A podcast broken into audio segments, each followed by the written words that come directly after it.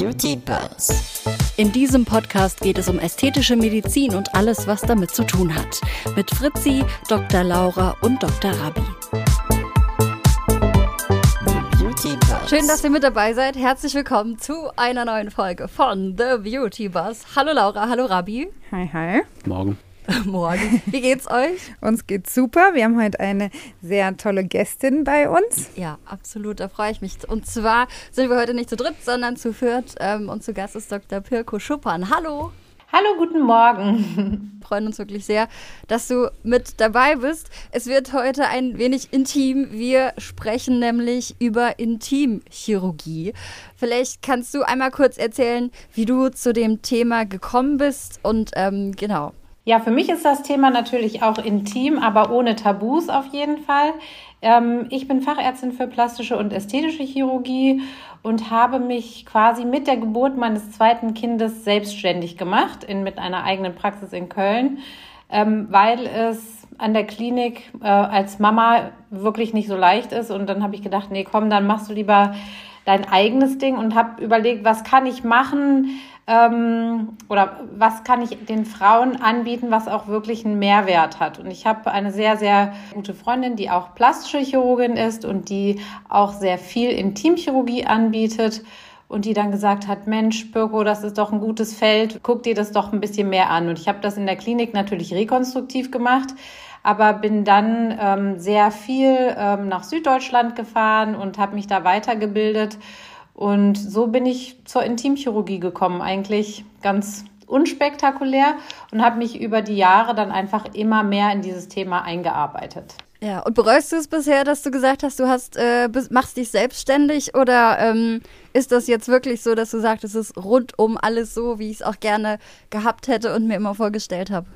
Also ich wollte nie selbstständig sein. Das ist wirklich etwas, wo ich gesagt habe, das kann ich mir gar nicht vorstellen. Ich möchte keine eigene Praxis, nicht diese Verantwortung. Um, und heute ist es wirklich so, ich, ich würde das nicht mehr tauschen gegen was anderes. Ich lieb's, ich mache das total gerne.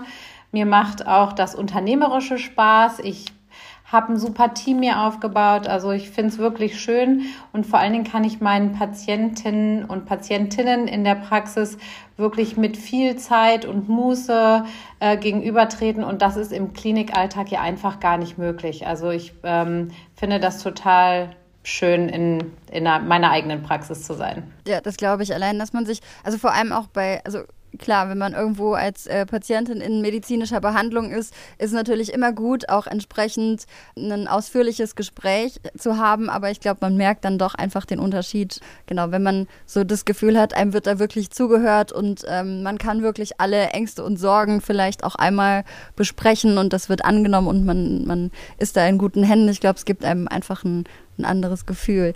Was würdest du denn sagen, ähm, von deiner Einschätzung her, ähm, wenn es um Intimchirurgie geht, ist das in den letzten Jahren mehr geworden? Und wenn ja, warum? Und was, also was denkst du darüber? Also wir sehen ganz klar, dass es auf jeden Fall mehr geworden ist. Ähm, ich glaube, das ist ja immer multifaktoriell. Da gibt es jetzt nicht den einen einzigen Grund, warum das so ist, sondern ich glaube, es ist zum einen, weil wir einfach viel, viel mehr drüber sprechen. Es ist ein offeneres Thema geworden. Ähm, die Frauen sind auch wirklich äh, bereit, ähm, etwas für sich zu tun, denn das in der Intimchirurgie ist es wirklich so, dass die ja oft mit niemandem darüber sprechen. Also auch nicht die Gynäkologin mit einbeziehen, sondern das ist wirklich etwas, was die Frauen für sich tun, um sich gut und besser zu fühlen oder keine Beschwerden mehr zu haben. Ähm, und ich glaube, dadurch, dass ähm, sich die Frauen auch viel mehr informieren können, bessere Aufklärungsarbeit geleistet wird, also ist die Bereitschaft natürlich dazu da größer. So würde ich sagen. Was ist denn ähm, hier bei uns, was ist der häufigste Eingriff, weswegen ähm, Frauen dann auch zu dir kommen? Also ich führe natürlich viele ähm, Schamlippenkorrekturen durch. Das ist auf jeden Fall im Intimbereich meine häufigst durchgeführteste Operation sind Schamlippenkorrekturen der inneren Schamlippen oder Klitorismantelstraffung. Da ist es eben einfach so, dass viele anlagebedingt auch deutlich größere Schamlippen haben. Die stören bei sportlichen Aktivitäten, Fahrradfahren, Reiten etc.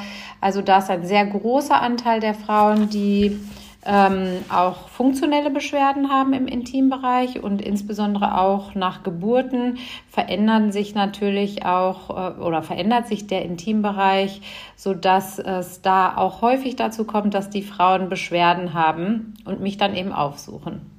Und wie lange ist, tragen die Frauen dann vielleicht auch ähm, den Wunsch nach einem Eingriff und nach einer Veränderung mit sich rum? Also braucht das, merkst du dann vielleicht auch immer schon, okay, die, die sind da schon wirklich seit Jahren am Überlegen oder gibt es auch wirklich so spontan entschlossene, die vielleicht sagen, okay, ich habe irgendwo was gelesen, eine Freundin hat mir was erzählt, äh, da gibt es die und die Behandlung und das muss ich jetzt auch probieren.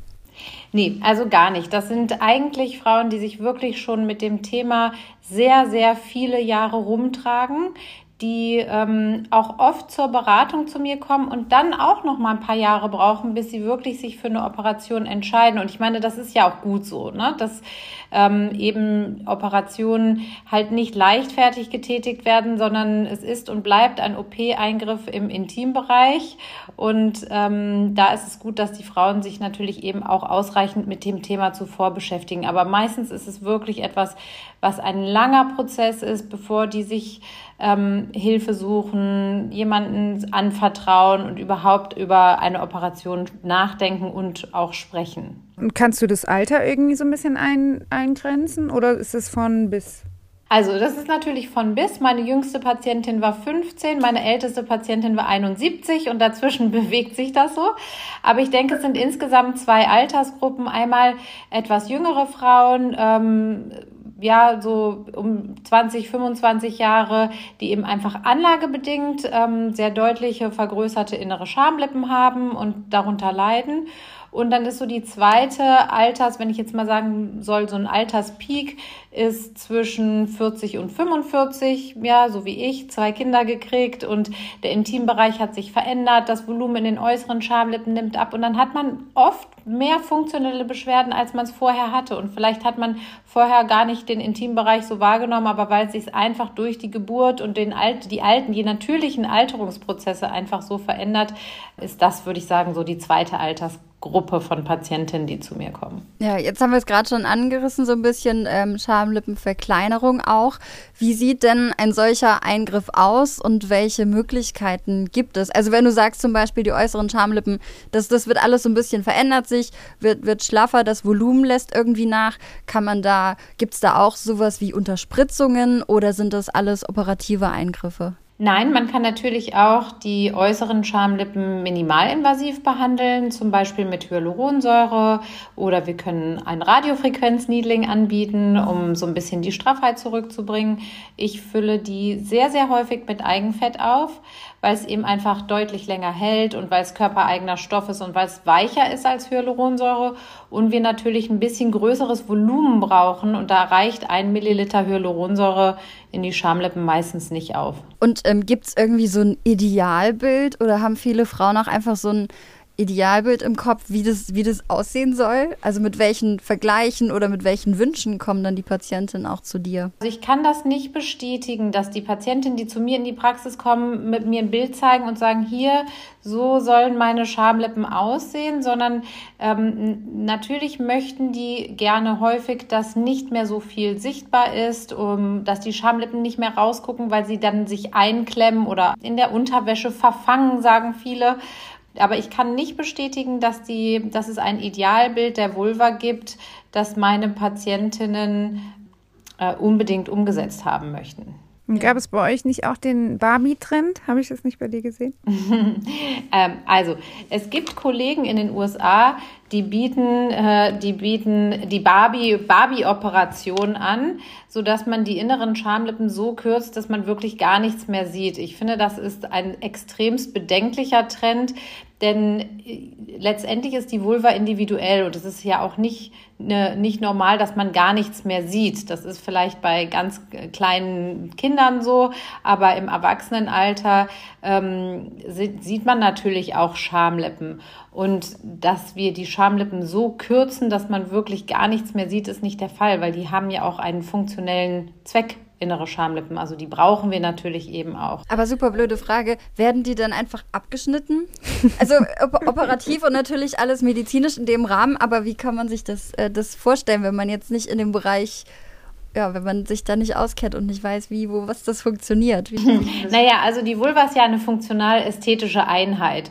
Und natürlich kann, kann man theoretisch Schamlippen äh, einfach abschneiden, aber das ist ja nicht unser Anspruch. Ne? Das ist natürlich unterschiedliche für die, für die, Genau, für die blöde Frage. Und vielleicht ist es jetzt auch von meiner Wortwahl her natürlich sehr, sehr umgangssprachlich gewählt. Aber einfach nur, dass man sich das ja, grob vor Augen führt. Genau, also ähm, du hast ja, wir, wir haben ja als Frauen haben ein Klitorishäutchen, das liegt genauso wie die männliche Vorhaut bedeckt das die Klitorisspitze, ja.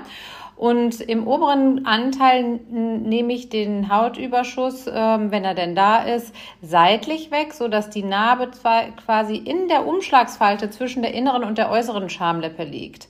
Ähm, dann sieht man die gar nicht. Und dann müssen wir natürlich die Zügelchen, die von der Klitorisspitze in die Schamlippe einziehen, das nennen wir im medizinischen Sinn die Frenula die müssen wir natürlich auch neu einpassen, denn es ist für die Frauen sehr, sehr unangenehm, wenn die Schamlippen einfach abgeschnitten werden und die, diese Zügelchen, die Frenula, die hängen so frei in der Gegend rum und haben keinen Anschluss mehr an die Schamlippe. Das ist kein schönes Gefühl. Das heißt, die müssen natürlich wieder eingepasst werden.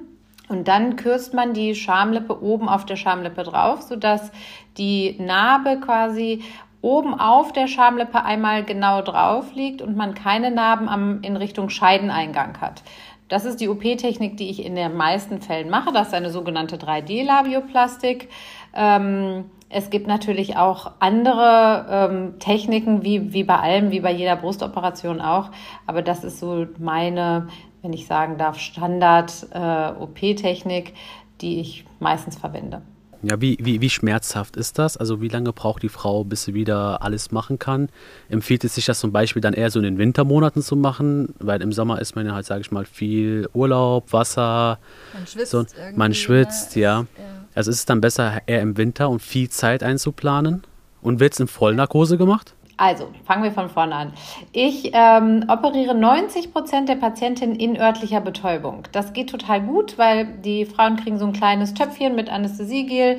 Das trägt man sich einmal auf die Schamlippen auf, selber auf den Intimbereich. Ähm, dann ist das nach fünf bis zehn Minuten so taub, dass man die örtliche Betäubungsspritze quasi gar nicht merkt. Also das, das ist wirklich etwas, was man sehr gut in örtlicher Betäubung durchführen kann. Narkose mache ich immer dann, oder beziehungsweise mein Narkosearzt, wenn ähm, die Frauen sehr, sehr jung sind oder wenn Frauen zu mir kommen, die auswärts schon mal voroperiert worden sind und sehr, sehr ängstlich sind oder wir zusätzlich noch was machen wollen, wie zum Beispiel Eigenfett in die äußeren Schamlippen, wo wir auch eine kleine Fettabsaugung brauchen. Sowas würde ich in Narkose machen, aber die reine Intimchirurgie lässt sich sehr, sehr gut und vollkommen problemlos in örtlicher Betäubung durchführen. Ich empfehle den Frauen, sich immer vier bis sechs Tage frei zu nehmen. Äh, duschen darf man tatsächlich schon am nächsten Tag. Die erste Wundheilung ist nach einer Woche erledigt.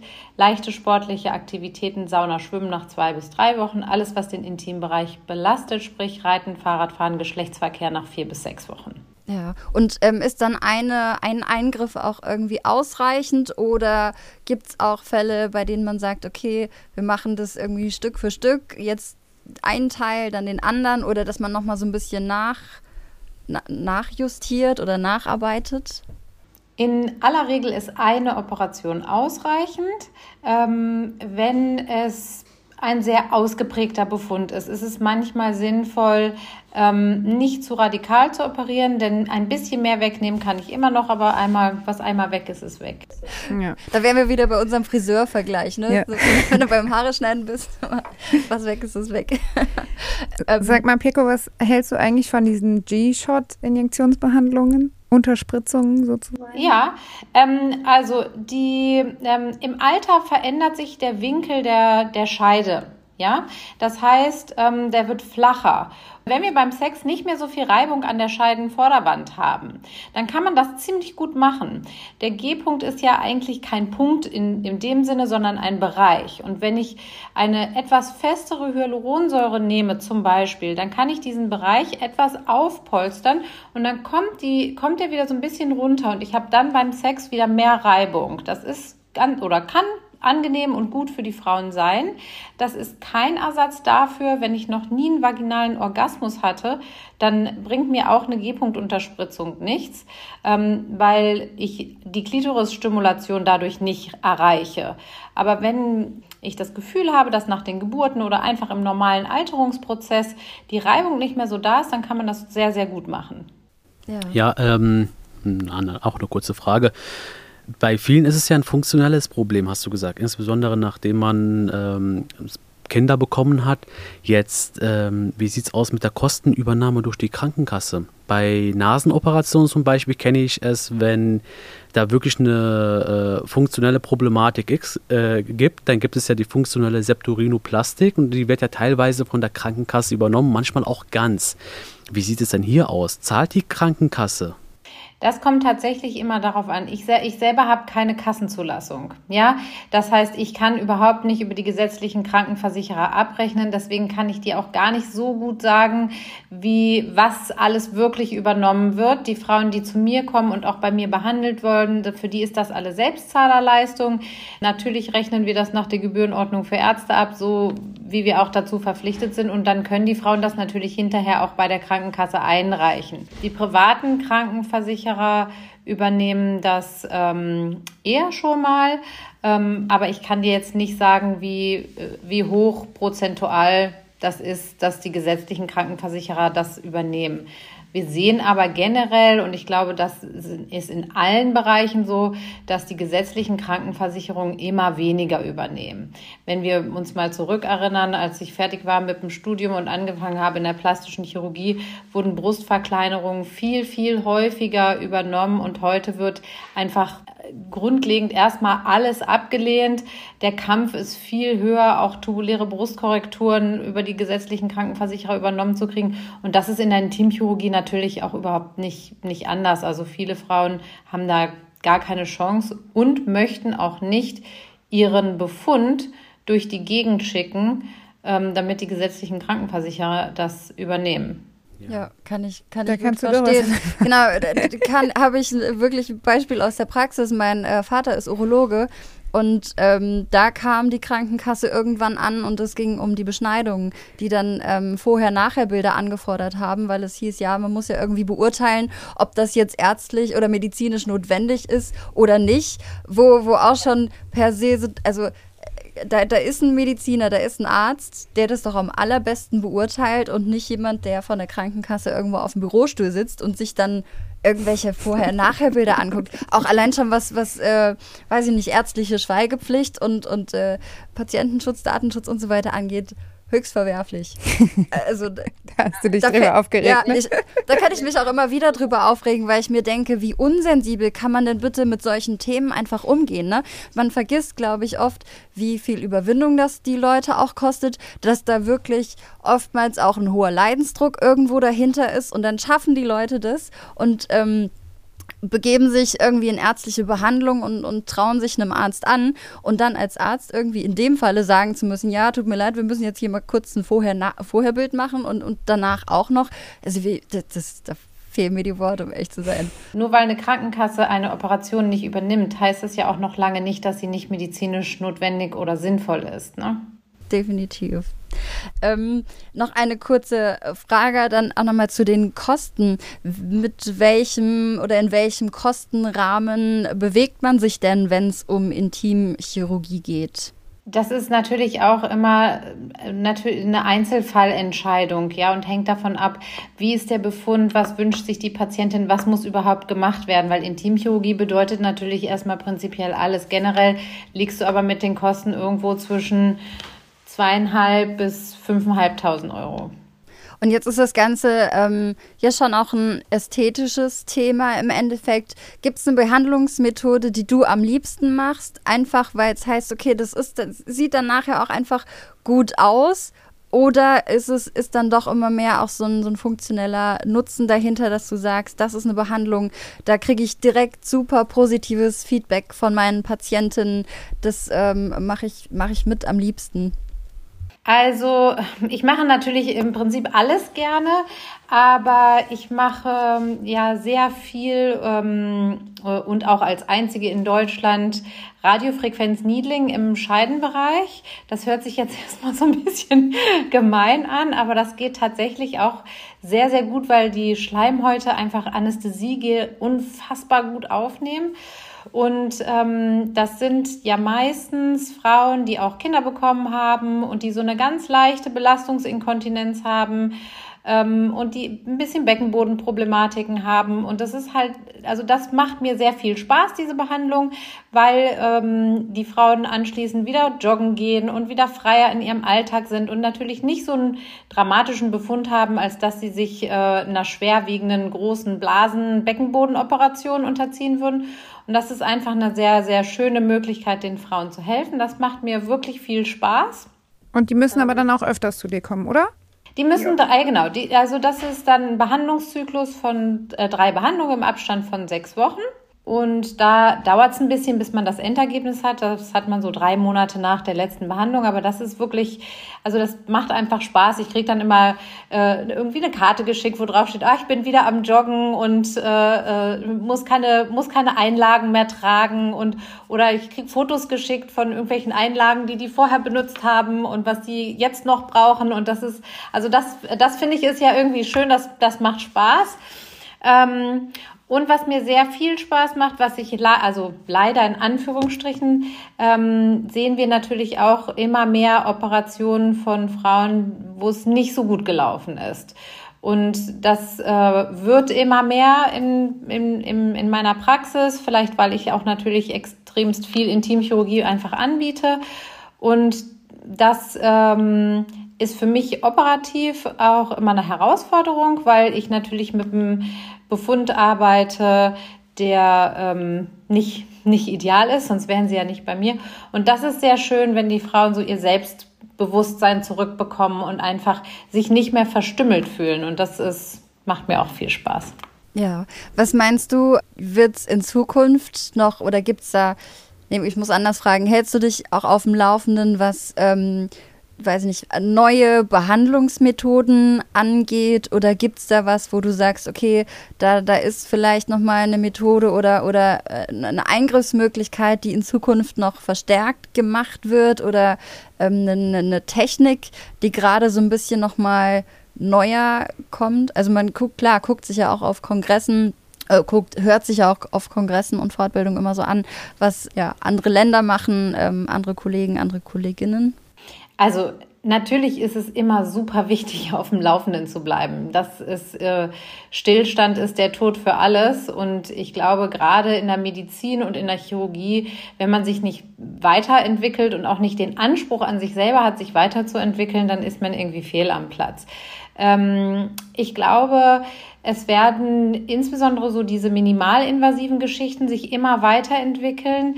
Ähm, und das ist auch eine ganz spannende Zeit. Wir sehen so oder so, ähm, gerade in der plastischen Chirurgie, ähm, die regenerative Medizin wird immer mehr. Das heißt, wir arbeiten viel mit Eigenfett, Nanofett, Stammzellen, Plasma, Radiofrequenz. Und ich glaube, das wird auch in der Intimchirurgie in den nächsten Jahren immer mehr werden. Und das ist auf jeden Fall ein total spannendes Feld. Und das, das, das sehen wir auch. Ich bin ja Gott sei Dank in mehreren Fachgesellschaften, auch mit internationalen Kollegen. Und da tauschen wir uns wirklich immer viel aus auf dem Thema.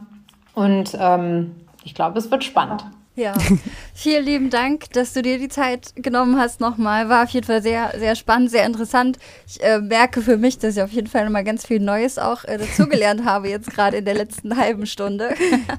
Sehr, ich hoffe, sehr es geht euch auch so, wenn ihr zugehört habt und wenn ihr noch weitere Informationen braucht oder auch nochmal gucken wollt, findet ihr Pirko Schuppern auch auf Instagram. Einfach Pirko Schuppern, den Namen eingeben. Ähm, wie heißt deine, deine Praxis in Köln? Ja, Dr. Pirko Schuppern und Kolleginnen. Weil wir sind ja viele, wir sind ja viele Frauen. Ähm, wir sind ähm, zwei plastische Chirurgen und zwei Gynäkologinnen und ähm, kümmern uns wirklich um das Thema Frauengesundheit. Und da kann man natürlich gerne vorbeikommen. Guckt euch das an. Uns findet ihr auch nochmal auf Instagram The Beauty Buzz. Und Laura auf TikTok. Ravi und auf TikTok. Laura Ravi, gibt es sowas zu sagen? Final? Nein, vielen Dank an die Ja, Pilko. Vielen, vielen Dank. Wir Genau. haben viel gelernt. Dann hören wir uns ganz bald wieder. Macht's gut, tschüss. Ciao. Tschüss. The Beauty Buzz. In diesem Podcast geht es um ästhetische Medizin und alles, was damit zu tun hat. Mit Fritzi, Dr. Laura und Dr. Rabi.